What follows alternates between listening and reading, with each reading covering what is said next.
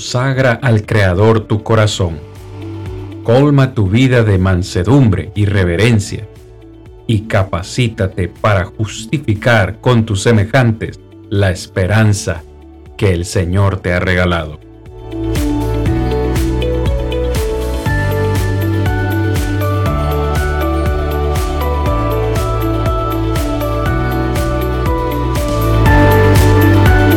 Yo soy Cristian Vargas, evangelista de Plainview Iglesia de Cristo, y este es su programa, Defendamos Juntos la Esperanza. Muy buenas noches, amados hermanos. Es un placer para este servidor, Cristian Vargas, estar de nuevo con ustedes esta noche. Como ya lo anunciamos, vamos a retomar de una sola vez, porque el tiempo siempre nos gana, en el versículo 15. La semana anterior ya consideramos los primeros 14 versículos. Si usted no los ha visto, le recomendamos ir a la lección en nuestro canal de YouTube o en su defecto en nuestro canal de podcast para que repase, perdón, esa lección. Hoy retomamos en el versículo 15 que quiero leer de, de inmediato con ustedes para comenzar este estudio. Dice así, Por tanto, dice el maestro, cuando veáis la abominación de la desolación, estoy leyendo la Biblia de las Américas, de que se habló por medio del profeta Daniel, dice, colocada en el lugar santo, el que lea entienda. Verso 16, entonces los que estén en Judea huyan a los montes. Solo para una referencia más exacta, hermanos, porque yo sé que estamos también un poco acostumbrados a la versión Reina Valera 1960, leo también la, Reina Valera. Por tanto, cuando veáis en el lugar santo la abominación desoladora de que habló el profeta Daniel, el que lee entienda, entonces los que están en Judea huyan a los montes. Nos parece muy importante a los tres expositores eh, que estamos el día de hoy con ustedes, considerar un poquito, hablar un poquito acerca de esta referencia que hace nuestro Maestro, el Señor Jesucristo, de la abominación desoladora. Probablemente usted lo sepa, pero haya algunos de los que nos escuchan hoy que no. Esta es una referencia que nosotros encontramos en el libro de Daniel capítulo 9, versículos 24 al 27, que yo quiero que leamos también en esta noche, porque este es un texto, de nuevo, que es fascinante para los premilenialistas. Así que, si me permiten, voy a colocar ese texto en la presentación para que todos lo podamos leer. Muy bien, dice así el texto de Daniel, hermanos, amigos, Daniel capítulo 9, versículo 24. Setenta semanas están determinadas sobre tu pueblo y dice sobre tu santa ciudad para terminar la prevaricación y poner fin al pecado y expiar la iniquidad para traer la justicia perdurable y sellar la visión y la profecía y ungir al santo de los santos. Sabe pues y entiende que desde la salida de la orden para restaurar y edificar a Jerusalén hasta el Mesías príncipe, habrá siete semanas y sesenta y dos semanas se volverá a edificar la plaza y el muro en tiempos angustiosos.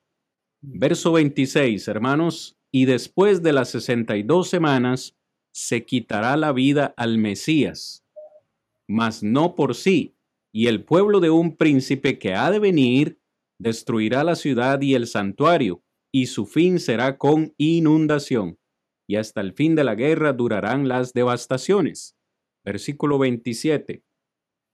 Y por otra semana confirmará el pacto con muchos, a la mitad de la semana hará cesar el sacrificio y la ofrenda. Después con la muchedumbre de las abominaciones vendrá el desolador hasta que venga la consumación y lo que está determinado se derrame sobre el desolador. Quiero anunciar de una sola vez, hermanos, que hemos querido leer el texto de Daniel únicamente como una referencia porque el Señor Jesús lo está citando acá en Mateo 24. Pero no es nuestra intención, al menos el día de hoy, estudiar Daniel capítulo 9, versículos 24 al 27 en detalle.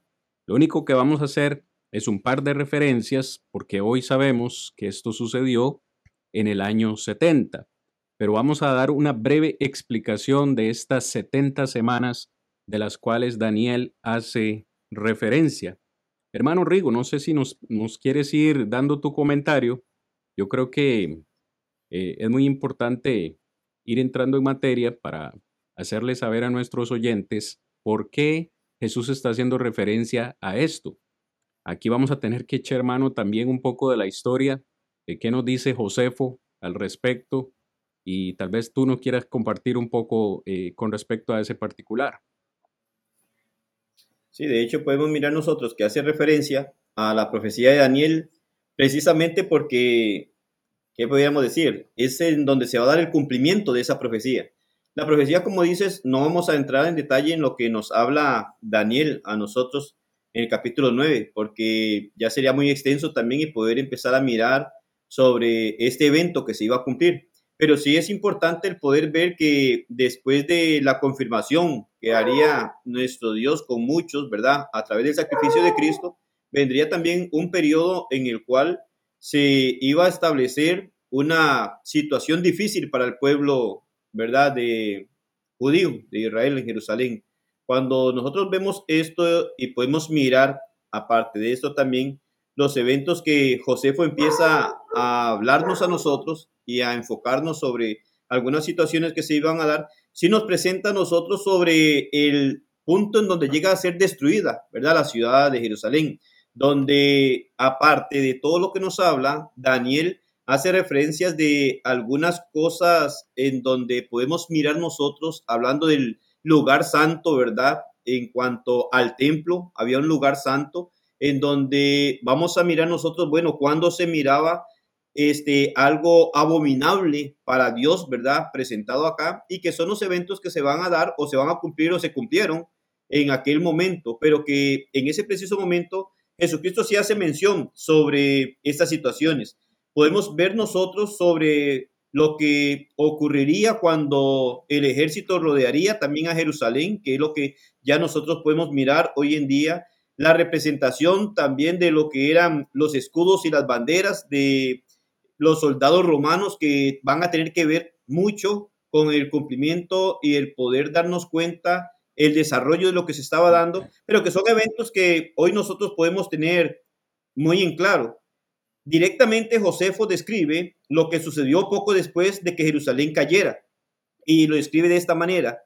Dice, y ahora los romanos, sobre la quema de la santa casa misma y de todos los edificios alrededor de ella, trajeron sus escudos hacia el templo y los colocaron frente a su puerta oriental y allí les ofrecieron sacrificios. Esto nos habla en Guerras de los Judíos en el libro 6, capítulo 6. Cuando nosotros vemos sobre este evento que Josefo narra, es precisamente en donde se da el cumplimiento de una abominación desoladora, que si nosotros vemos, por ejemplo, en Éxodo capítulo 20, nos hace ver algo importante, que los romanos adoraban estos emblemas y por lo tanto se menciona que eran culpables de idolatría, de abominación delante de los ojos de Dios. Es decir, lo que está presentando Daniel es un evento en el cual se llevaría a cabo y que precisamente cuando este evento se diera, era algo abominable delante de los ojos de Dios. Entonces, bueno, ¿qué sería esto que iba a ocurrir? Entonces ya Josefo nos hace a nosotros ver esta situación y en donde los romanos, ¿verdad? Llegaron entonces hasta aquel lugar del templo y llegaron a hacer una abominación, que era algo en donde Dios reprochaba, Dios no llegaba de una manera a aceptar esto y delante de los ojos de Dios era algo no bien visto. Y entonces son los eventos que nosotros podemos mirar que se iban dando y se iban presentando y se presentaron en el momento en el cual Jerusalén fue destruida. Y que hablamos de Jerusalén, hablamos de la ciudad de Jerusalén, pero recordemos que dentro de esta ciudad está el templo. Recordamos que al principio del capítulo 24 estamos hablando de la destrucción del templo, que es precisamente lo que está Jesucristo enfocando. Había dicho que no vendría a quedar piedra sobre piedra. Recordamos cuando los discípulos directamente, sus apóstoles, estando en el monte, le preguntan a Jesucristo sobre este acontecimiento. Entonces, todo tiene que ver con lo que es la destrucción del templo. Entonces, precisamente el templo estaba el lugar sagrado, consagrado a Dios, ¿verdad? En donde no podía ofrecerse ningún otro sacrificio que no sea el que Dios ordenaba. Si se hacía algo diferente a lo que Dios ordenaba, era algo abominable delante de los ojos de Dios. Y precisamente cuando los romanos llegan y sitian la ciudad y llegan hasta el mismo templo y se presentan con sus banderas, con sus escudetes, con sus escudos, precisamente en el lugar que era preservado, por así decirlo, para ofrecer sacrificio a Dios, ellos vienen y presentan una situación que era desagradable delante de los ojos de Dios y precisamente Daniel había enfocado sobre la abominación desoladora, aquel evento que sería algo no bien visto por Dios, reprochable delante de Dios y no aceptado para Dios en ese momento. Hermano, muchísimas gracias por ese comentario. Eh, aquí tengo eh, de nuevo porque nos gusta compartir los, los, todos los versículos y los paralelos. El paralelo de Lucas, de Mateo 24, es decir, la versión de Lucas en el capítulo 21, versículo 20 dice así, mis amados hermanos y oyentes, pero cuando, vea, cuando veréis, dice, o cuando viereis, perdón, cuando viereis a Jerusalén rodeada de ejércitos, sabed entonces que su destrucción ha llegado. Este, esta versión es, eh, o este paralelo de, Lucas es muy importante porque eh, nuevamente estamos hablando de esa abominación desoladora, de ese ejército que vendría a destruir la ciudad, pero no solo la ciudad. Vos hacías un comentario muy importante, Rigo, y es la destrucción del templo. Toda esta conversación de Mateo 24 gira en torno a la destrucción del templo. Jesús dice, o Lucas nos dice, cuando ustedes vean a los ejércitos rodeando Jerusalén, sepan ya que su destrucción ha llegado. Así que ellos tenían forma de darse cuenta. Juancito, no crea que nos hemos olvidado de usted, mi hermano. Yo sé que por ahí usted está pendientísimo ya con, con su comentario listo, así que le, le, dejamos el espacio para que nos comente un poquito hasta entonces qué, qué le parece todo esto. Sí, hermano, excelente. Eso es, es, es una bendición. Hermano, yo quiero aportar ahí lo siguiente, ¿verdad? Hay cosas que la Biblia nos enseña que Dios ha determinado. Si recordamos allá el Génesis, allá en el capítulo 6, cuando nos habla de la, del, del diluvio, ¿verdad? Dios había decretado un diluvio y ya su palabra no iba a cambiar por la maldad que se estaba dando y todo lo que ya conocemos de esa historia. Hermanos, cuando vamos a, a Hebreos capítulo 9, versículo 27, y dice la Biblia ahí, y de la manera que está establecidos para los hombres que mueran una sola vez y después de esto el juicio.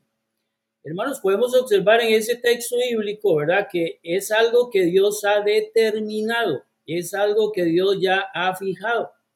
Y para los que estamos aquí eh, escuchando esto, le quiero decir lo siguiente, nosotros podemos cambiar el, podemos cambiar el, día de mañana, digamos, en nuestro trabajo, podemos decir que no vamos a ir, podemos cambiar una cita al doctor, podemos cambiar muchas cosas, hermanos, pero lo que dice Hebreos 9:27 dice Dios que ya Él lo ha determinado.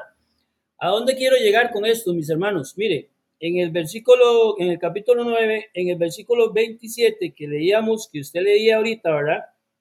Del libro de Daniel, 9.24 más bien, 9.24 dice así, 70 semanas están determinadas, determinadas sobre el pueblo, sobre la santa ciudad, sobre Jerusalén, para la destrucción.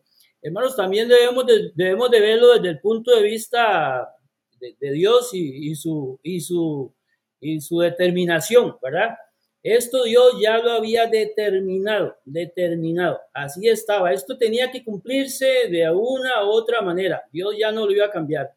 Ya la destrucción sobre la ciudad de Jerusalén estaba estimada, determinada, profetizada por Daniel, como ya así lo vimos, y todo lo demás, ¿verdad? Hermanos, y hay una razón muy importante que yo quiero de alguna manera traer acá para, para todos nosotros, y es otra vez la desobediencia es otra vez la, el rechazo de, los judíos hacia Jesús, ¿verdad? Porque como bien lo apuntaba Rodrigo, este, ya Jesús había decretado, primeramente allá en, el capítulo 23, ¿verdad? Cuando, cuando se da ese lamento, Jerusalén, Jerusalén, que matas a los profetas y todo lo demás, pero también Jesús le había dicho a los discípulos, veis todo esto, no va a quedar piedra sobre piedra. ¿Por qué razón, hermanos? Hay un punto muy importante, que es que ya el, el plan de redención de Dios para con el hombre ya había tenido su cumplimiento en la persona de Jesús, ¿verdad? Cuando Jesús fue a la cruz, cuando Jesús se levantó triunfante, bueno, de hecho, desde que, de, que él exclamó, consumado es, el plan de redención de Dios se había eh, cumplido, pero ¿qué es lo que pasa? El pueblo judío seguía, seguía, seguía adorando, seguía con los ritos, seguía con el sábado, con el día de reposo y todo ese montón de cosas. Y si lo vemos desde el punto de vista de Dios, esto para Dios, esto para Dios ya era una, una abominación. Así lo podemos ver porque esto ya era desobediencia, porque ya el, tiempo del Mesías prometido, ahí estaba. El Mesías había venido, las promesas, las profecías se habían cumplido, la promesa de Dios estaba ahí. Él había venido el Salvador del mundo, pero el pueblo de Israel seguía, seguía y seguía y seguía. Entonces Dios había determinado, entonces la razón, la forma que voy a hacer es que esto va a quedar nada, ¿verdad? Y esa, ese es un punto muy importante, hermanos, que considero yo y quiero compartir con los hermanos, ¿verdad? El, rechazo a Jesús y el seguir con lo mismo, el seguir con lo mismo y con lo mismo. Y entonces dice Dios, bueno, vamos a ver qué va a pasar aquí. Esto se va a terminar así porque, como decía la profecía ya en el libro de Daniel, esto estaba determinado, determinado. Y la abominación desoladora que hablaba también nuestro hermano Rigo, debemos de recordar que Antíoco Epífanes, ¿verdad? Dice, la, dice la, los, los extrabíblicos que más o menos en el año 175 fue cuando, cuando erigió un altar, ¿verdad? Un altar pagano sobre el altar del holocausto y así estaba contaminando el lugar santo. Pero también ahí hay otro punto interesante, ¿verdad? Que este hombre ni siquiera se estaba dando cuenta que él estaba cumpliendo una profecía, ¿verdad? Que él estaba de alguna manera eh, cumpliendo la palabra de Dios, ¿verdad? Entonces, ese es, ese es mi pequeñito aporte sobre este punto. Pequeñito, hermano, pero muy, muy importante.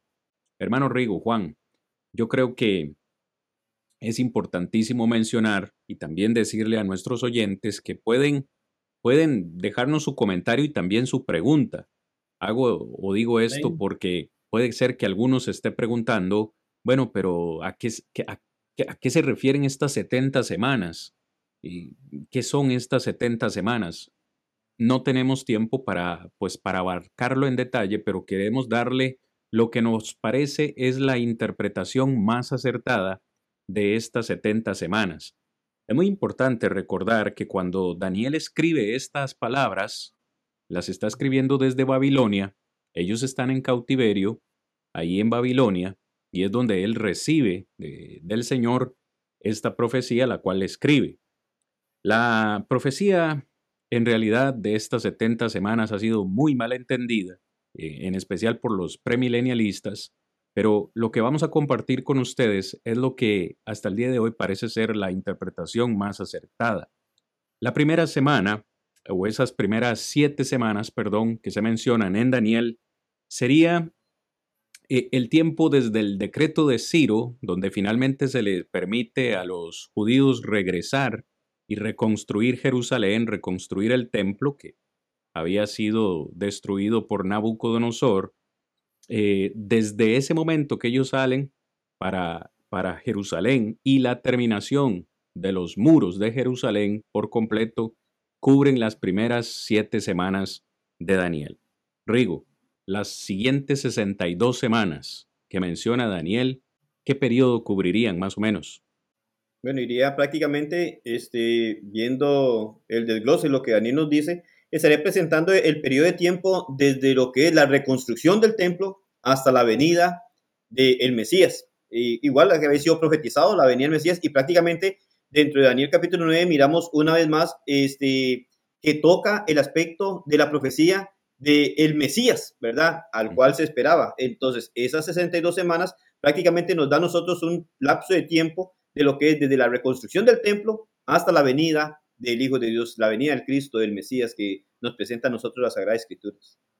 finalmente, según esa profecía de Daniel, nos queda una semana, o nos quedaría una semana eh, pendiente. Juancito, ¿nos ayuda con, con esa semana? ¿Qué periodo cubriría esa semana según la profecía de Daniel? Sí, por supuesto. Es, es, muy importante hablar de este tipo de cosas. Y esta semana que nos queda ahí, esta sería de, de bueno, de, de, de, la muerte de Jesús, ¿verdad? La, el cumplimiento de su ministerio hasta la destrucción de Jerusalén, ¿verdad? Eso es lo que podemos notar. Ese sería el, el periodo que, que, cubriría esa última semana. Uh -huh. Hermanos, y ya que estamos hablando del tiempo, es, es muy importante también recalcar, ¿verdad? Para nuestros eh, nuestros hermanos que están con nosotros y todos aquellos que están eh, conectados por este medio, ¿verdad? Que también esto, esto, este tiempo que estamos hablando lo, lo podemos ver desde, desde, el año 33, desde cuando Cristo termina su, su ministerio, ¿verdad? Que, que, culmina con todo hasta el año 70, porque hay muchas personas que todavía no, no tienen clarito, ¿verdad? Que todo lo que está hablando Jesús va en ese laxo, ¿verdad? Es un laxo de, de, de si lo vemos fijamente, ¿verdad? Estamos hablando de, de 37, 36 años, que era lo que iba a cubrir, que es el periodo de esa semana, ¿verdad? Hasta la destrucción de Jerusalén, por lo mismo, ¿verdad? Por la, por la iniquidad y por la rebeldía y, bueno, el montón de cosas, porque también, este, si, si nosotros indagamos bastante, un poquito más, ¿verdad? Y hablamos un poquito más acerca de, del estado del pueblo de Israel en ese momento, acordémonos que ya ellos prácticamente estaban eh, muy relacionados con los romanos, ¿verdad? Estaban muy relacionados con los romanos y habían caído en, en, en pecado y habían caído en mucha deshonra delante de los ojos de Dios. Muchas gracias, hermano Juancito. Hermanos y amigos oyentes, deseáramos tener más tiempo para compartir con ustedes en detalle eh, el texto de Daniel, pero no nos da tiempo. Ahí le hemos dejado de manera breve la interpreta interpretación perdón, de, las 70, de las 70 semanas. ¿Qué les parece, hermanos, si avanzamos en el estudio de Mateo 24? Yo creo que la advertencia de Jesús es clara. Déjeme poner la Biblia de nuevo acá. Vamos a reanudar en el versículo 16. Cuando ellos vieran o cuando ellos pudieran ver esa abominación desoladora, Dice el verso 16, entonces los que están en Judea huyan a los montes. A mí me parece importantísimo ese versículo, no solo por la advertencia, porque la advertencia es clara. Y uno cuando nosotros hemos mencionado acá eh, una y otra vez que este acontecimiento eh, eh, realmente se cumplió, para decirlo de esta forma, en el año 70. Pero uno se imagina que los romanos vinieron y, esto sucedió en un día. Y realmente, históricamente, no fue así. Se estima que en el año 67 el ejército romano comenzó el sitio de Jerusalén y hubo como un retiro breve a, a, a Cesarea. ¿Por qué menciono esto? Porque aquí en el versículo 16 Jesús menciona Judea, no, no menciona específicamente Jerusalén. Aquí también hay que hacer un poquito de, de, ponerle un poquito de mente a la, a la, a la geografía, hermanos. ¿Recuerdan ustedes allá en Hechos, eh, hermano Rigo, en Hechos capítulo 1, donde Jesús le dice a, a, sus, a sus apóstoles, y, y, me seréis testigos en Jerusalén, primero en Jerusalén, ¿recuerdan? Me seréis testigos en Jerusalén, Judea, Samaria y hasta lo último de la tierra.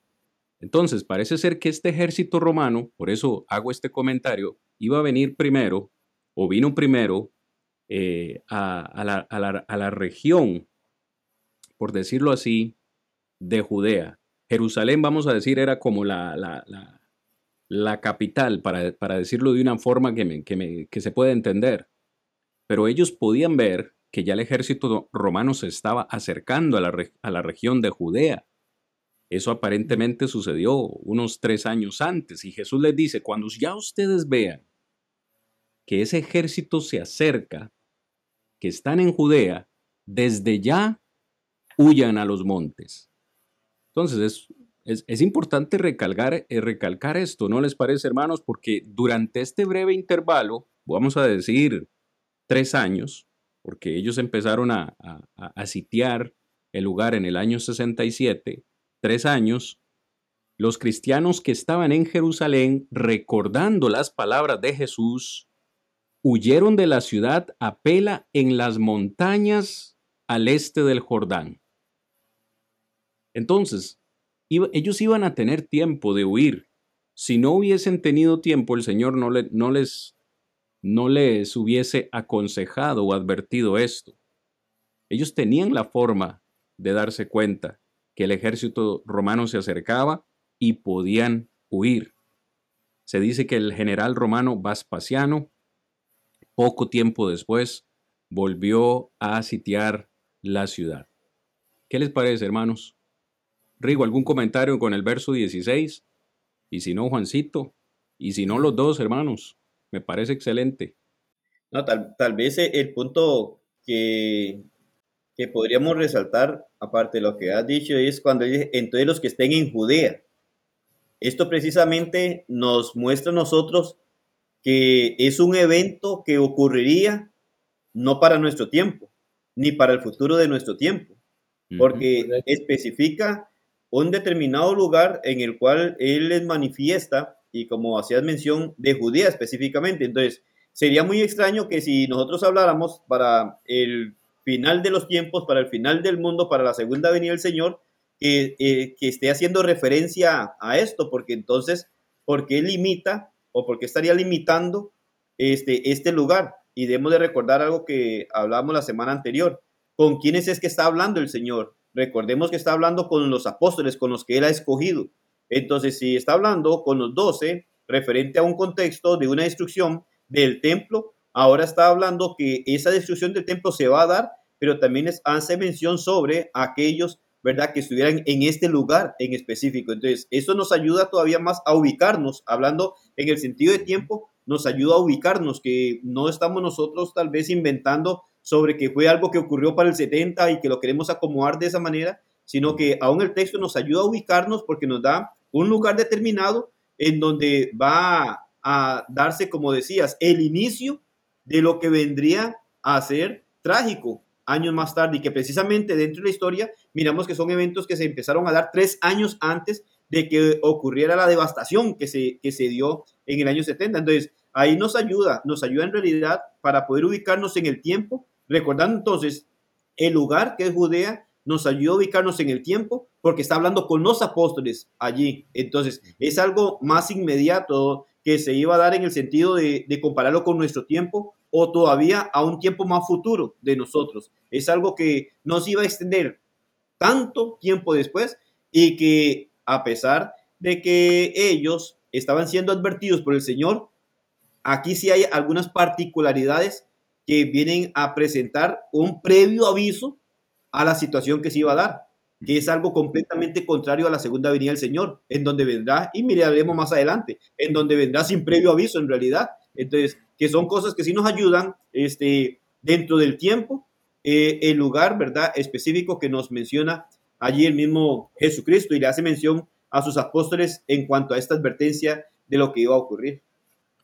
Rigo, y es muy importante, creo, mencionar que, que este, esto es historia, hermanos. De nuevo, no lo vemos en el texto, hay que ir a, fuentes extra bíblicas, es, es, historia, pero se estima que todo este, eh, este sitio de, parte de los romanos eh, duró unos 134 días, es decir, no fue, no fue algo que sucedió en un mismo día o de un día para otro. Incluso las guerras hoy en día, se me viene eh, en este momento, el año pasado, si no me equivoco, cuando Rusia empezó a atacar Ucrania, o sea, no, no, es algo que sucede ni siquiera con el tipo de armamento que hay hoy, no es algo que sucede conquistar un país o una región no sucede de, la noche a la mañana, ¿no? Lleva su tiempo. Y entonces, al decir que esto tardó 134 días, estamos diciendo que las personas de esta, de esta región tuvieron tiempo, tuvieron tiempo estimado para huir, para escapar, y por eso la advertencia del Señor Jesús. Hoy sabemos que fue el general romano Tito quien vino con su ejército, que por cierto Tito eh, fue hijo de Vespasiano, que acabamos de mencionar en este momento, el emperador Vespasiano, y de nuevo se estima, perdón, que más de un millón de personas murieron en la ciudad durante este asedio y durante esta batalla. Se dice que solamente 97 mil sobrevivieron para finalmente ser vendidos eh, en esclavitud. Pero algo que quiero señalar, y tal vez eh, me das tu apreciación, e incluimos también a nuestro hermano Juancito en esta, en esta parte, hermano, es que históricamente Eusebio, otro escritor, nos ha dicho y dejó en sus escritos que ni un solo cristiano, a pesar de que hubieron 97 mil, que fueron incluso llevados y vendidos como esclavos y que más de un millón murieron, se estima que ni un solo cristiano pereció en este asedio. ¿Por qué? Porque prestaron atención a la advertencia que el Señor Jesús les dijo por medio de estas palabras. ¿Qué le parece a usted, hermano Juancito? Importantísimo, hermano. La verdad, los comentarios han sido muy, muy, muy acertados. Hermano, definitivamente, ¿verdad? Porque debemos de recordar que, que ellos hicieron caso a la voz de Dios, ¿verdad? Dios estaba ahí, el, el, amor del Señor se estaba manifestando de, de alguna manera. Hermano, yo quería retomar un poquito ahí la palabra cuando dice que los que estén en Judea huyen a los montes, ¿verdad? Hermanos, este, eh, lo que quiero que, que, todos tengamos ahí en consideración nada más es recordar brevemente la parábola de, las diez vírgenes, ¿verdad? En la parábola de los diez vírgenes, en el capítulo 25 del libro de Mateo, en el verso 13, dice así, Velad pues, porque no sabéis el día ni la hora en que el Hijo del Hombre ha de venir. Mire qué interesante esto cuando, cuando comparamos una situación con la otra. En aquella situación estamos viendo que Jesús está diciendo los que estén en Judea huyan a los montes, ¿verdad? Más acá en este espacio estamos viendo totalmente, por así decirlo, la otra cara de la moneda. En ningún momento Jesús nos dice que huyan a los montes, en ningún momento Jesús nos dice que corramos para tal pueblo. El Señor nos dice para su segunda venida que nosotros debemos de velar porque no sabemos el día ni la hora en que el Hijo del Hombre ha de venir, ¿verdad? Lamentablemente muchas personas hoy en día han tomado este, este tipo de lectura, este tipo de pasajes bíblicos para asegurar de su segunda venida y todo lo que ya hemos conversado, pero no es así, ¿verdad? El consejo de Dios, mis hermanos, para hoy en día es este. Debemos de velar porque no sabemos. Para Jerusalén fue muy claro y Jesús se lo dijo clarito que debían de estar preparados, que debían de escuchar el consejo de Dios, pero para nosotros hoy es que debemos de estar velando porque no sabemos cuándo será la venida del Hijo del Hombre. Hermanos, necesitamos avanzar. ¿Qué les parece si continuamos hablando? Vamos a hacer una lectura eh, de varios versículos. Quisiera leer de nuevo versículo 16 al versículo 20 hermano Rigo Juan, comentamos estos versículos del 16 al 20 y nos preparamos para el receso de, de esta noche, de este día. Vamos a leer. Hago la lectura del verso 16 al 20. Entonces los que estén en Judea huyan a los montes.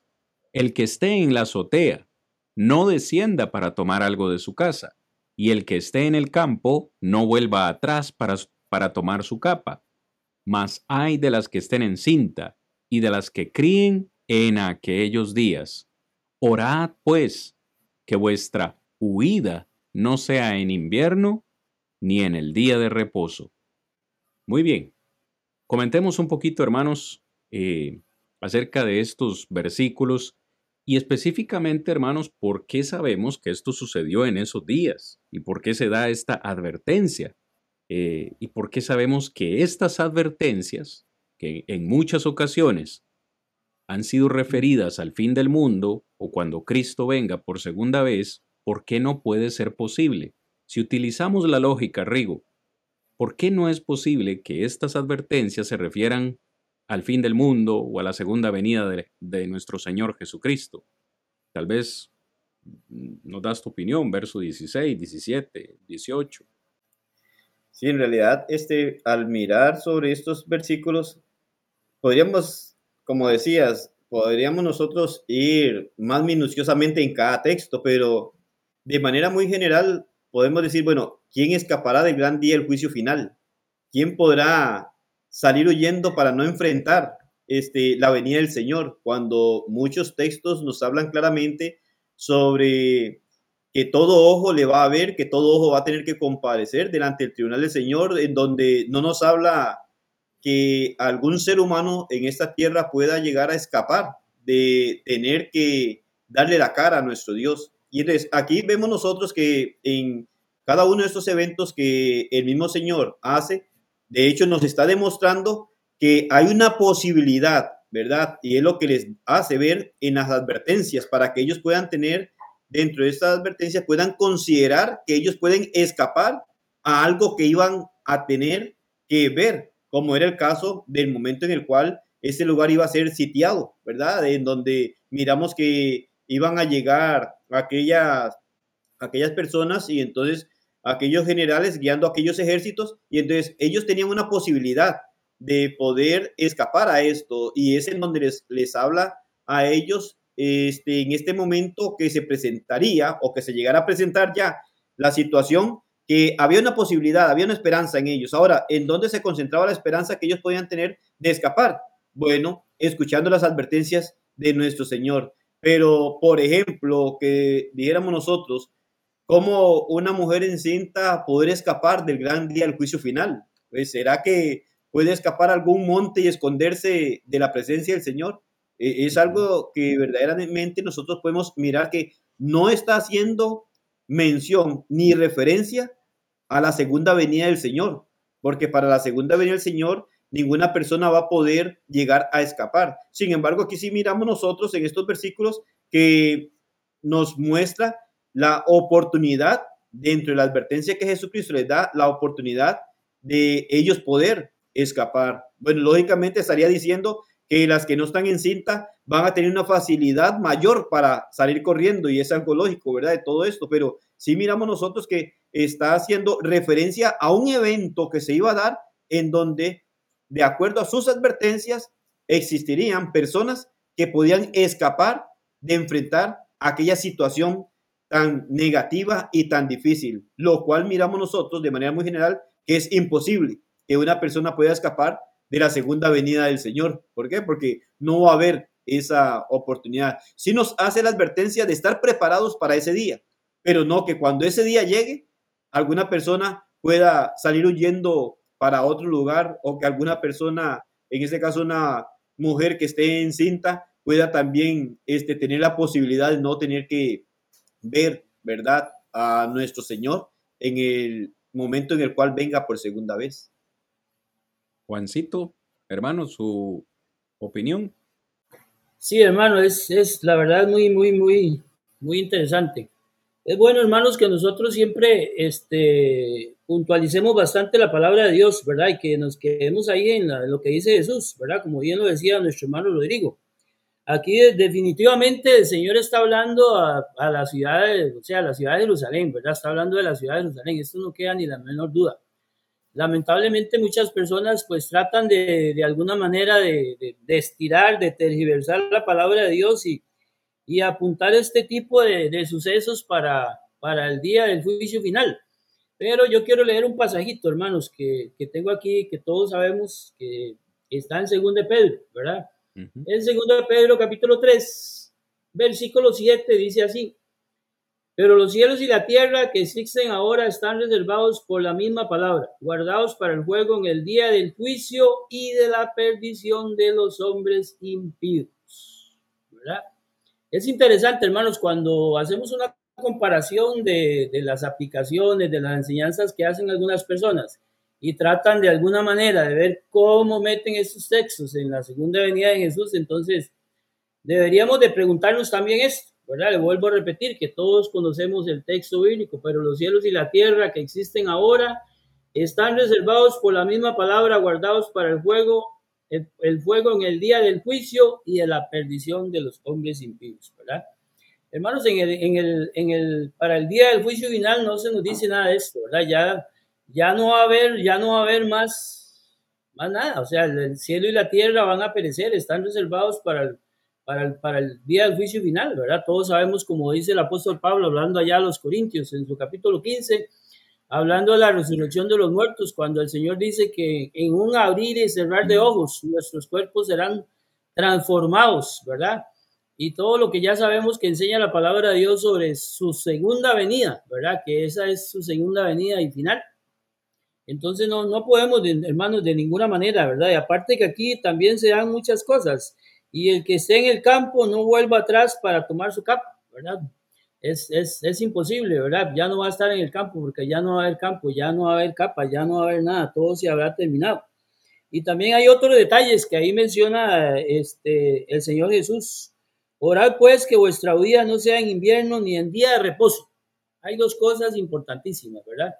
Ni en invierno ni en día de reposo. Recordemos que se le había dado el consejo a ellos que tenían que huir a los montes, ¿verdad?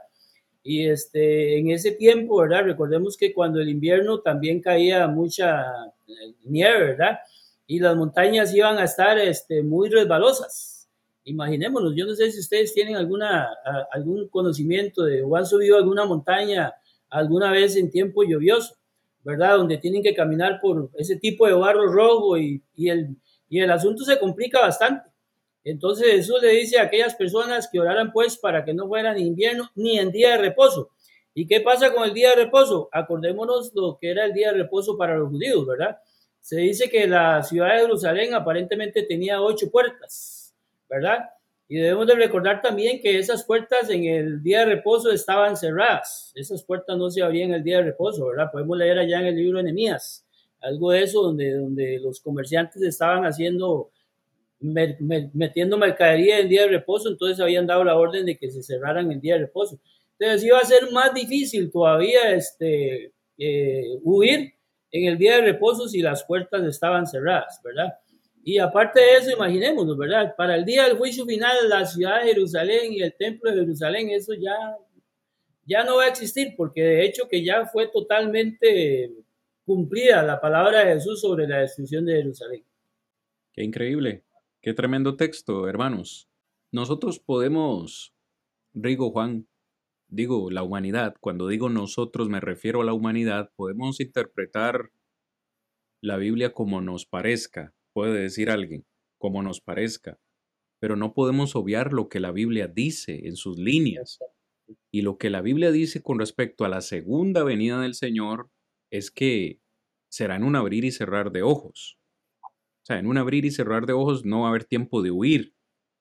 Eh, en la segunda venida del Señor no tiene sentido que alguien se preocupe por regresar por su capa porque en ese día todos los elementos ardiendo serán quemados, esta tierra va a ser destruida. No tiene sentido que se nos haga una advertencia como, como esta, porque ese día, en la segunda venida del Señor, no van a importar las cosas materiales. No tiene ni siquiera sentido en la segunda venida de Cristo orar. Como dice Jesús, orad para que vuestra huida no sea ni en invierno ni en día de reposo. Es que en la, segunda venida del Señor ya no va a haber tiempo ni siquiera de, arrepentimiento, no va a haber tiempo de orar, porque ni siquiera, ¿me entienden? No sé, eh, tiene bastante sentido, digamos, no hay que ser muy estudioso de la palabra del Señor para poder entender que afirmar o decir que estas palabras de Mateo 24 hasta este momento aplican a la segunda venida del Señor, porque no, no, no le encuentro ninguna lógica. Así que este, no es tan difícil esto de comprender si le ponemos un poquito, un poquito, un poquito de mente. Así que eh, con todo respeto lo digo, por supuesto, ¿verdad? Porque sé que pues algunos eh, no han tenido quizás la oportunidad de, de estudiar la Biblia a profundidad, pero estos son versículos que no son tan complicados. Si, si utilizamos un poquito o le ponemos un poquito de mente, ¿verdad? Muy bien, hermanos, amigos, estamos de vuelta para la segunda sección de nuestro programa del día de hoy. Muchas bendiciones para los que han llegado hasta esta hora y nos continúan apoyando en este ministerio. Vamos a reanudar nuestro estudio en el versículo 21 de Mateo capítulo 24 que quisiera pues leer para todos mientras vamos también analizando versículos por versículos. Mis amados hermanos, dice, asá, eh, dice acá, perdón, después de haber dicho Jesús, orad para que vuestra huida no sea en invierno, ni tampoco en día de reposo, dice el Señor en el verso 21, porque habrá entonces gran tribulación. Escuche, en ese entonces, dice Jesús, habrá gran tribulación cual no la ha habido desde el principio del mundo hasta ahora, ni la habrá. Y si aquellos días no fuesen acortados, nadie sería salvo, mas por causa de los escogidos, aquellos días serán acortados.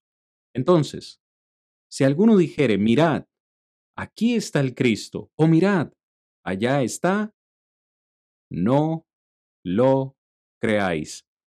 Y he dicho estas tres palabras bastante despacio a propósito. Dice Jesús, no lo creáis, porque se levantarán falsos cristos y falsos profetas y harán grandes señales y prodigios de tal manera que engañarán, si fuere posible, aún a los escogidos.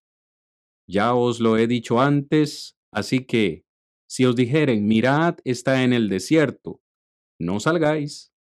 O mirad, está en los aposentos, no lo creáis, porque como el relámpago que sale del oriente y se muestra hasta el occidente, así será también la venida del Hijo del Hombre. Me encanta ese versículo Podemos comentarlo en un momento. Verso 28 dice, porque donde quiera que estuviera el cuerpo muerto, allí se juntarán las águilas.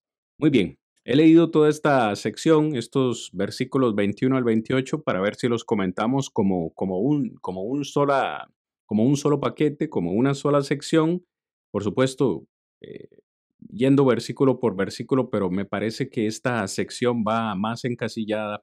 Eh, Rigo Juan eh, en lo que muchos han malinterpretado hoy como la, la gran tribulación. Esos siete años que según los premilenialistas eh, serán de gran tribulación, ¿no? de acuerdo a la doctrina de ellos, después de que Jesús venga y se lleve a, a la iglesia o suceda este rapto o arrebatamiento, como algunos le han llamado, Parece ser que según la doctrina de ellos, habrá un tiempo de tribulación de siete años acá en la tierra. Entonces, me parece importante considerar esto con ustedes esta noche y, que tratemos de ver exactamente qué es lo que quiere decir el Señor, sin perder de vista el contexto, porque hoy entendemos, hasta lo que hemos visto hasta este momento, que estos acontecimientos se dieron en ese tiempo, en el año 70. Así que hablemos un poco de esta tribulación que nos menciona el versículo 21. Habrá entonces. Esa palabra es importante, ¿no le parece, Rigo? Habrá entonces. ¿Cuándo es ese entonces? Es importante poder mantener siempre lo que hemos estado diciendo, ¿verdad? Y lo que, no tanto lo que hemos estado diciendo, sino lo que nos ha estado diciendo el contexto. ¿verdad? En ese sentido, porque aquí cuando dice entonces, ¿verdad? Este, está haciendo énfasis en una secuencia de eventos y situaciones que se están dando o que se estarían dando en ese determinado momento. Y es lo que nosotros debemos de considerar prácticamente en cuanto a esto y que son algunos, algunas cosas o detallitos que deben de ser tomados en cuenta. Decías hace un rato sobre este, y sin, sin querer ofender a nadie, que es únicamente poder analizar y poder ir mirando paso a paso cómo se va o cómo se iría desarrollando precisamente ese evento, porque aquí estamos hablando, y es lo que debemos de recordar, aquí estamos hablando sobre una profecía, es, está Jesucristo profetizando, aquí no ha ocurrido. Cuando nos paramos en nuestro año, hablamos de algo ya cumplido, algo que podemos nosotros notar que ya se llegó a cumplir en el año 70. Pero precisamente cuando Jesucristo estaba hablando, está hablando sobre un evento futuro, este, incierto hasta cierto punto, porque no se sabía en qué momento se iba a dar, pero con algunas características que Jesucristo empieza a mencionar, con algunos puntos importantes a considerar para que ellos puedan saber el momento en el cual se iba a dar. Y de hecho, cuando habla sobre esta gran tribulación, precisamente está hablando sobre un mismo contexto de eventos que iban a suceder. Hablamos este, en la sección anterior que mencionaba sobre la necesidad de huir a los montes, de poder ver, de no estar en una condición difícil para huir, que no fuera un día de reposo y todo esto. Y ahora nos habla que, haciendo referencia que en ese preciso momento se iba a dar una gran tribulación, es decir, iba a presentarse una situación bastante catastrófica, pudiésemos decir nosotros, en cuanto a lo que iban a enfrentar, pero que de esa manera sí nos hace ver que era o eran este, situaciones que iban a tener que hacerle frente a ellos, pero sobre un contexto de, una, de un evento que se iba a cumplir en ese sentido. Entonces, nosotros igual hacemos referencia y decimos, bueno, de aquí hacia atrás, recordando que nos está hablando sobre un contexto de la destrucción del templo, ¿verdad? Y hacia adelante poder mirar el sentido de lo que iba a ocurrir cuando el templo iba a ser destruido. Lógicamente, cuando el templo iba a ser destruido, cuando se iba a dar esta situación, también iba a encontrarse ellos sobre una situación muy trágica que la designa o la como una gran tribulación y que dentro de lo que nosotros podemos mirar también dentro del intervalo de tiempo y todo lo que se iba a dar, empezamos a ver o darnos cuenta también de situaciones que se marcaron precisamente en el año 70 y no precisamente en el año 70, si empezamos a ver lo que decíamos en la sección anterior, tres años antes se empieza a dar como un preaviso de la situación que se iba a dar. Este preaviso era, bueno, a este, llamarle la atención, advertirles para que supieran qué hacer, pero ya en el año 70 ya iba a existir ya no un preaviso del acontecimiento, sino que iban a vivir en carne propia una gran situación muy difícil y que según nosotros podemos mirar dentro de lo que una vez más nos hablan los historiadores, se da un evento bastante trágico, cosas que muchas veces decimos, bueno, extra bíblicamente o bíblicamente no nos damos cuenta, sí nos damos cuenta de una gran tribulación, pero bíblicamente no detalla Jesucristo cuál es esa gran tribulación que iban a enfrentar. Ahora, extra bíblicamente nos damos cuenta, como hemos hablado con historiador, historiadores de renombre, de respeto, como Josefo, en donde describe algunas situaciones que no nos dejan ver más allá de que en realidad estaban sufriendo una gran tribulación. Entre algunas de las cosas, tal vez igual hermano Juan puede mencionarnos sobre esto que Josefo habla y que al escuchar nosotros y mirar la historia, bueno, miramos que es escalofriante poder ver lo que en realidad empezaron a vivir en aquel momento y que no, no tiene otra forma de describirlo, sino de la forma que Jesucristo lo describió como una gran tribulación que se iba a dar en la vida de ellos. Sí, sí, mi hermano, por supuesto. Hermano, yo quiero puntualizar también el, bueno, al aporte mío va a ser el siguiente, mire, pues, cuando hablamos de, tribulación debemos de verlo de, de, dos puntos de vista. El primer punto de vista, quiero leer un pasaje en el libro de Hechos, capítulo 14, versículo 22. Hechos 14, 22 dice, confirmando los ánimos de los discípulos, exhortándoles a que permanecieran en la fe y diciéndoles, es necesario que a través de muchas tribulaciones entremos en el reino de Dios. Aquí podemos ver este, que el apóstol Pablo está utilizando la palabra en un sentido general, ¿verdad? Porque está hablando de muchas tribulaciones, de muchas tribulaciones. Entremos en el reino de Dios, ¿verdad? Y este también sucede mismo, lo mismo en el libro de Apocalipsis, ¿verdad? Uno de los pasajes eh, favoritos de los premilenaristas, ¿verdad? Para señalar lo que estamos conversando. Allá en el, en el capítulo 7, versículo 14, dice la palabra de la siguiente manera, en el libro Apocalipsis. Dice así, 7.14, dice la siguiente manera. Yo le dije, Señor, tú lo sabes. Él me dijo, estos son los que han salido de la gran tribulación. Han lavado sus ropas y las han emblanquecido en la sangre del cordero. Si vamos al libro Apocalipsis y observamos un poquito el contexto, ¿verdad? Todos sabemos que hay una, hay una historia acerca de las doce tribus del pueblo de Israel y lo que esto va, o lo que esto significa es que el Señor estaba hablando de todos aquellos, de todas aquellas personas que habían lavado sus ropas, que han nacido agua del Espíritu, de parte del pueblo de Israel, de los cristianos, de los que ya habían nacido, en el, venido a ser parte del pueblo de Dios con la venida de Jesús, ¿verdad? Como dice el libro, ¿verdad? Que ambos pueblos había hecho uno, como dice Efesios. Entonces, mis hermanos, es importante que veamos que aquí en el libro de Apocalipsis, ¿verdad? La gran tribulación está haciendo un sentido general.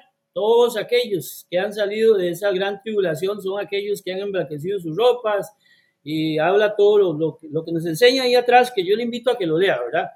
Pero cuando vamos aquí al libro de Mateo, entonces debemos de puntualizar muy, muy, muy específicamente, específicamente este, las palabras de Jesús. Porque Jesús está dando por un hecho, está dando por un hecho, como lo decía el hermano Rico, ¿verdad? No, no vamos a decir que fue en el año 70, en el mes tal y en las horas tal empezó la gran tribulación, no, pero sí lo está dando por un hecho. Porque si observamos el versículo 21 dice, porque habrá, habrá, habrá, habrá.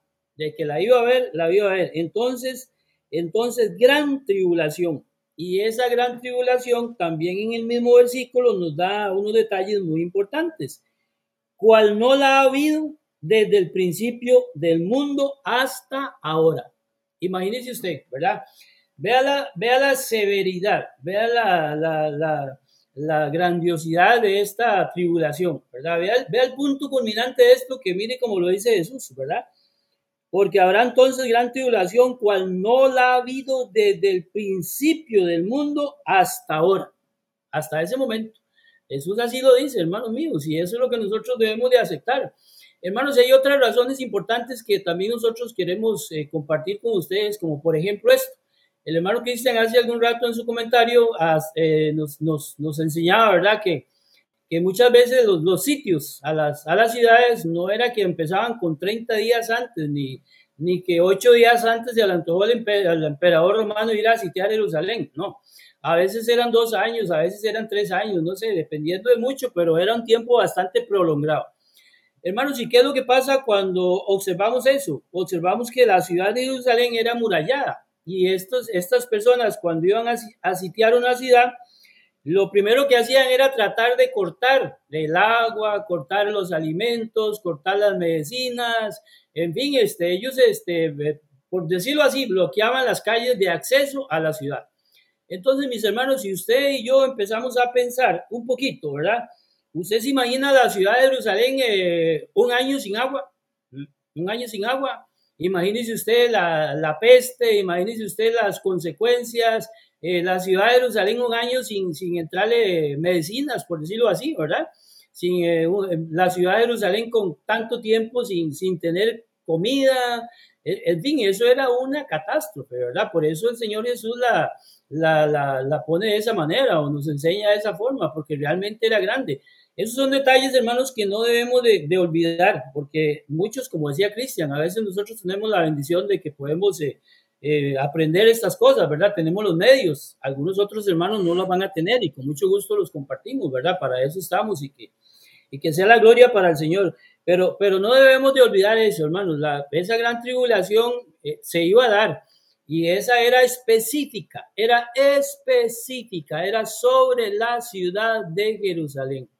Mire, tome en cuenta este detalle. Pablo dice es necesario que a través de muchas, de muchas tribulaciones, ya Pablo no está diciendo que a través de una gran tribulación entremos en el reino de los cielos. El apóstol Pablo está diciendo a través de muchas tribulaciones. Cuando se va al libro de Apocalipsis, ¿verdad? Estos son los que han salido de la gran tribulación, pero eran los que habían emblanquecido sus ropas con la sangre del cordero.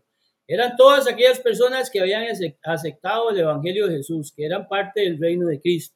O sea, y cuando hablamos de nosotros mismos hoy en día, pues también debemos de aplicarlo, ¿verdad? Y cuando Pablo dice que muchas tribulaciones, nosotros también vamos a entrar en el reino de los cielos o vamos a estar ese día final en el reino de los cielos y también vamos a pasar por muchas tribulaciones, pero no específica como el Señor lo dice.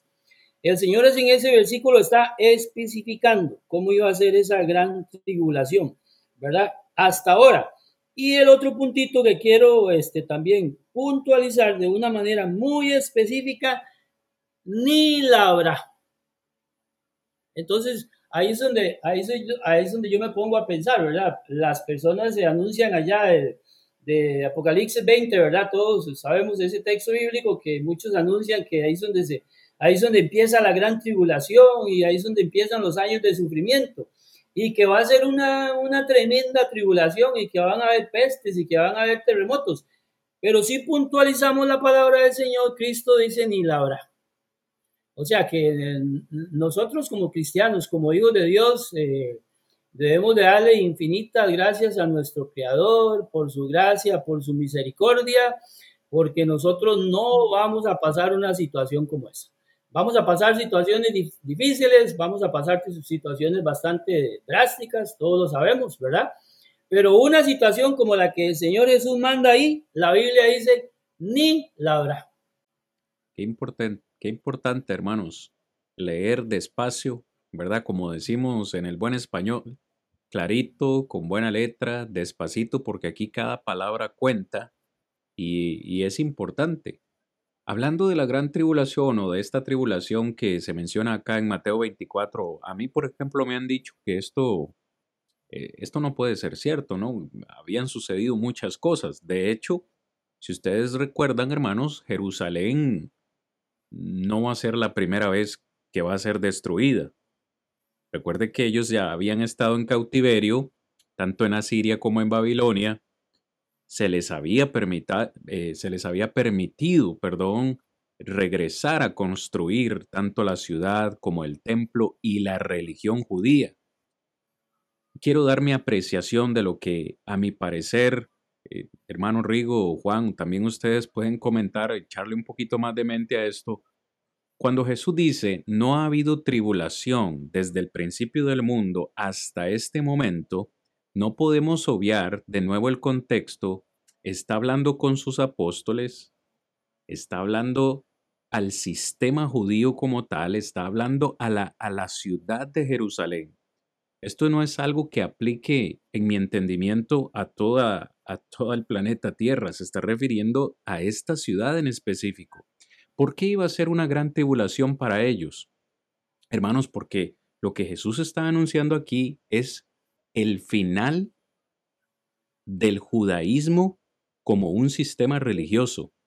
Es decir, y, lo hablamos en la parte de la introducción, sabemos que por años, es más, por siglos, los judíos perdieron su identidad. No fue hasta 1949 que se les permitió de nuevo establecerse como una nación, pero por siglos ellos perdieron su identidad.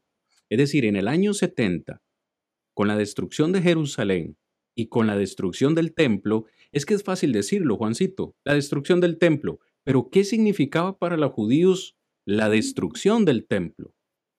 Ya no tendrían dónde adorar. El culto como tal sería finalmente deshabilitado.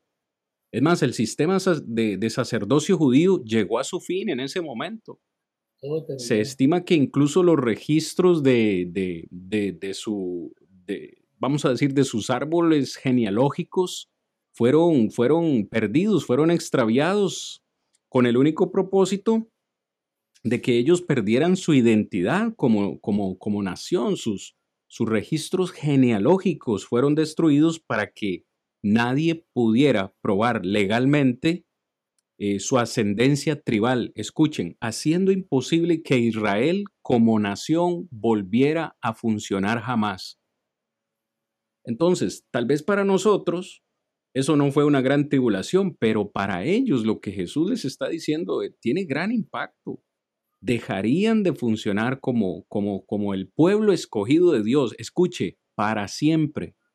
Para siempre ya, ya, ya no funcionarían como, como, como un sistema religioso eh, ahí de preferencia, lo pongo entre comillas. Sabemos que después de, de, de ahí eh, no volvieron, no volvieron hasta, hasta recientemente a establecerse como nación. Entonces, tal vez uno profundiza mucho en esto, hermanos, pero sí para ellos era una gran tribulación. Yo no sé, yo creo que usted hacía un comentario hace, hace un par de lecciones, Juancito, como que, no sé, como que en Costa Rica nos digan que van a derribar la catedral metropolitana o, un gran edificio de gran valor histórico. Es que, vamos a decir, el templo no era solo un edificio de valor histórico, era la presencia misma de Dios ahí. Era de gran valor. Que Jesús esté diciendo, esto va a ser destruido. ustedes van a ser erradicados como, como, como pueblo, como religión. O sea, era tremendo para ellos. Entonces, yo creo que es mi apreciación. Fue, fue de gran impacto para ellos y creo que les costó, les costó asimilarlo y por eso los apóstoles hicieron esta pregunta.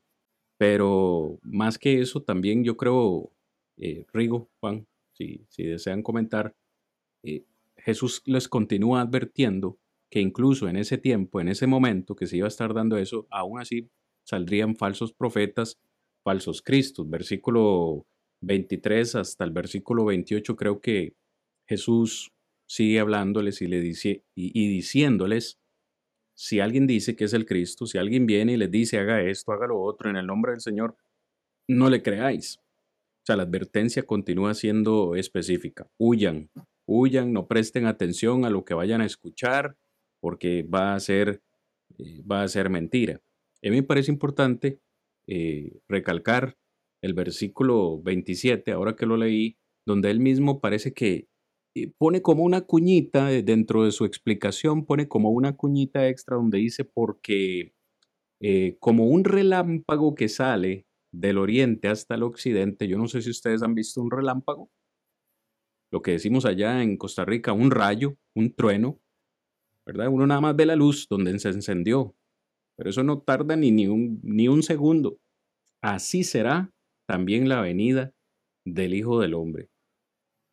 Entonces, a mí me parece, Rigo, que Jesús aquí hace como un contraste, no que se esté refiriendo este evento a su segunda venida, sino que hace un contraste.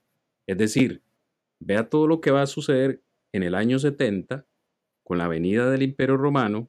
Para eso van a tener tiempo, van a tener tiempo de huir, van a tener tiempo de hacer esto y esto y esto, pero la venida del Hijo del Hombre no va a ser así. En la venida del Hijo del Hombre va a ser como un relámpago, no, no va a haber ese tiempo de, hacer todo esto, ni mucho menos otras cosas. Entonces, quisiera escuchar opinión de ustedes, hermanos. He, tomado bastante tiempo acá. Juancito. Hermano, este, hermano, yo quería ir con, el, con mis disculpas que, tal vez le diéramos una ojeadita al, al versículo 22 al versículo 22, porque hermano, viera que en el, en el mundo religioso hay bastante, bastante polémica. Y hermano, yo personalmente he escuchado de, hermanos de la iglesia del Señor que hablan de esto, que la Biblia dice que en los últimos días los tiempos serán acortados, ¿verdad? Basándose en este tipo de pasajes. Entonces sería muy bueno que le diéramos una, una, una pequeñita ojeadita, ¿verdad? Ahí donde dice eh, estábamos en el, el 23, en el 22. 22 dice, y si aquellos días no fueran acortados, nadie será salvo. Vea, vea qué importante, Cristian, yo sé que estamos ahí navegando contra el tiempo y, y todo el asunto y todo lo demás, pero si volvemos a meternos en el texto bíblico, mire lo que dice. Si aquellos días no fueran acortados, nadie será salvo, ¿verdad? Por ahí, hermanos, este, indagando algunos, algunos libros, ¿verdad? Algunas cosillas, me encontré que, que dentro de la misma ciudad de Jerusalén había muchas revueltas, pero judías, ¿verdad? Totalmente judías, netamente de ellos, ¿verdad? Algunos escritores se atrevieron a decir ahí en algunos libros que dice que las, que las mujeres, o sea, que literalmente se estaban comiendo a los niños, ¿verdad? Porque era tante, tanta la hambruna, que tanta la, la escasez de alimento, de todo lo demás, que se comían a los, a los niños, ¿verdad? Es para que usted vea, por eso dice, si Dios no hubiera cortado ese tiempo, si la mano de Dios no hubiera estado ahí presente, entonces nadie iba a ser salvo, porque todo el mundo iba a morir ahí adentro de enfermedad, de la peste o por el mismo imperio romano, qué sé yo, ¿verdad? Y la otra parte dice, y si aquellos días no fueran acortados, nadie será salvo, más por causa de los escogidos mas por causa de los escogidos aquellos días serán acortados. Ahí es donde también vemos que la soberanía de Dios, ¿verdad? Porque eh, sabemos que sabemos que Domiciano era el que estaba ahí y tuvo que regresar a Roma, ¿verdad? Por algunas situaciones. Y el que vino fue Tito, si más no me equivoco, a, a culminar el plan que tenían contra la ciudad de Jerusalén. Pero lo que debemos de notar nosotros, hermanos, es que tiempo está en las manos de Dios, ¿verdad? El tiempo es de Dios. Dios había determinado un tiempo para esa situación y así lo hizo Dios, pero lo que me llama poderosamente la atención es esa frase, más por causa de los escogidos, más por causa de los escogidos. Había un punto importante, una causa importante. ¿verdad? Y eh, me acuerdo las palabras del salmista, ya en el Salmo 135, versículo 6, que dice que el Señor lo que quiere lo hace en los cielos y en la tierra. Y si usted va al libro de Daniel y le da una ojeadita ahí al libro de Daniel, se dará cuenta que, bueno, que el mismo Nabucodonosor engrandece y reconoce la soberanía de Dios, ¿verdad? La Biblia dice que el Señor quita reyes y pone reyes, ¿verdad? Allá en el libro de Samuel, Ana dice que Él da la muerte y Él da la vida. Pero lo que quiero decirles es que todo esto estaba en manos de Dios y ahí estaba el pueblo santo de Dios. Así lo hizo Dios por causa de los escogidos, ¿verdad?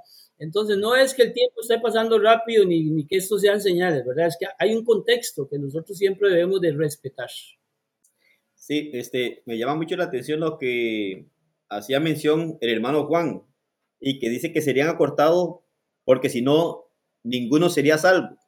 Otra vez voy con lo que estamos en el contexto. Recordamos de que se está hablando de destruir el templo, que está dentro de la ciudad de Jerusalén.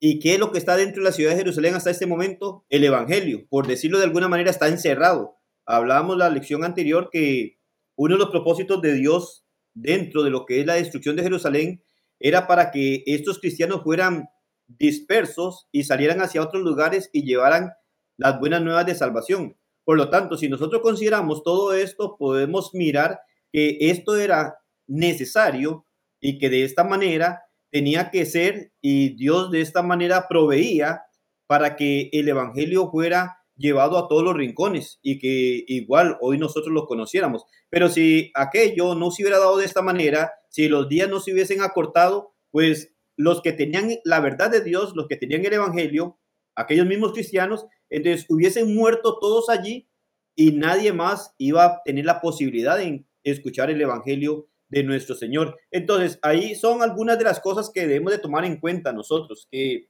de alguna manera podemos decir que el Evangelio estaba encerrado en aquella ciudad, porque era conocido por ellos, pero debía también ser llevado a muchos otros. Entonces, esa, frase que el mismo Jesucristo hace mención, podemos mirarlo nosotros de una manera este, amplia en el sentido de que había necesidad de que otros escucharan la verdad de Dios. Y si esto hubiera acabado allí, muchos no iban a obtener la salvación porque muchos no hubiésemos llegado a conocer el Evangelio para obedecerlo y entonces tener la esperanza de una vida eterna. Entonces, tiene mucho que ver. Igual cuando nosotros miramos, si nosotros dijéramos en un sentido como los premilenialistas que hablan de este capítulo haciendo mención como a algo futuro, diríamos en un sentido que sería un paralelo este texto, en ese sentido, en ese sentido sería un paralelo de 2 de Pedro 3:10, cuando dice, pero el día del Señor vendrá como ladrón en la noche, en el cual los cielos pasarán con grandes estruendos y los elementos ardiendo serán deshechos, y la tierra y las obras que en ella hay serán quemadas. Entonces, tendríamos que tomarlo como un paralelo a esto. Pero ¿por qué no es un paralelo?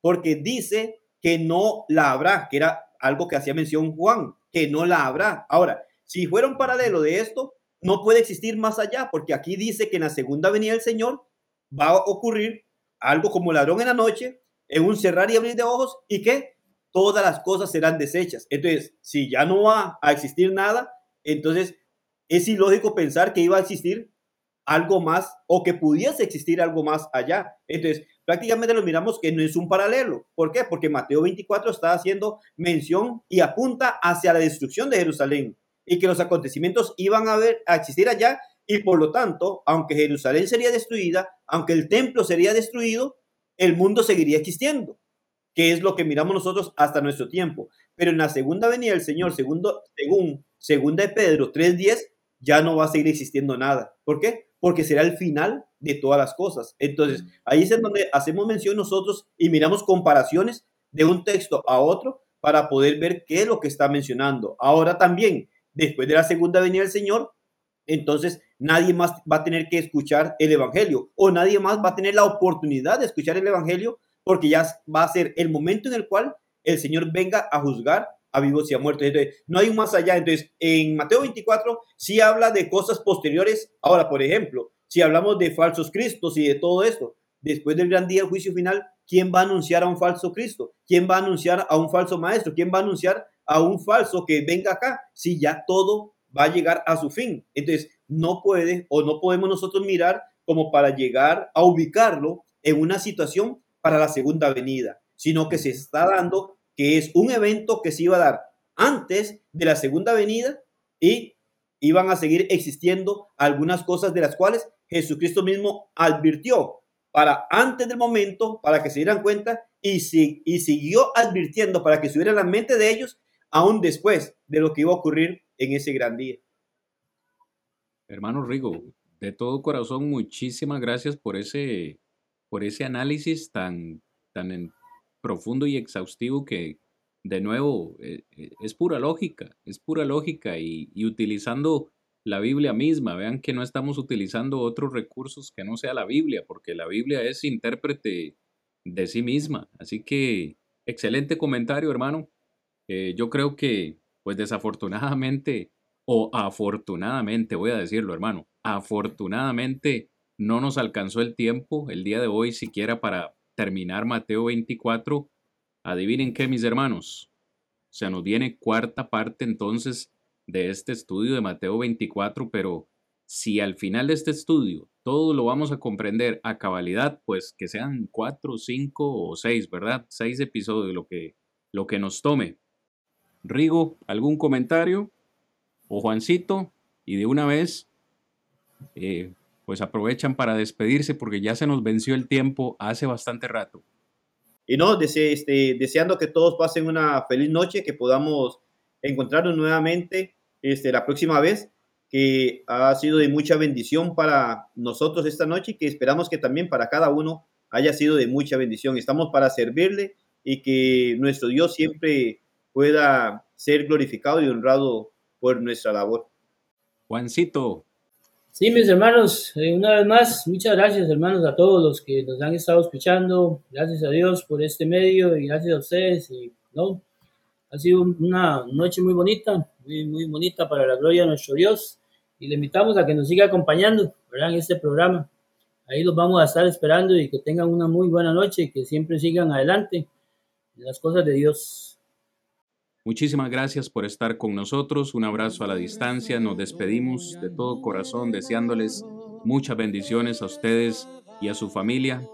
El único favor que le pedimos es, si este material es de bendición para su vida, compártalo en sus redes sociales, compártalo con alguien que usted crea lo pueda necesitar y glorifiquemos todos juntos el nombre del Señor y defendamos todos juntos nuestra esperanza. Muy buenas noches hermanos, con permiso, nos vemos la próxima. Hasta entonces. Yo me rindo a él. Ya estoy resuelto a entrar en su reino, dejando el mundo atrás. Unos se oponen, otros se burlan, pero yo entraré. Ya voy pronto hacia Él, pronto gozoso y fiel.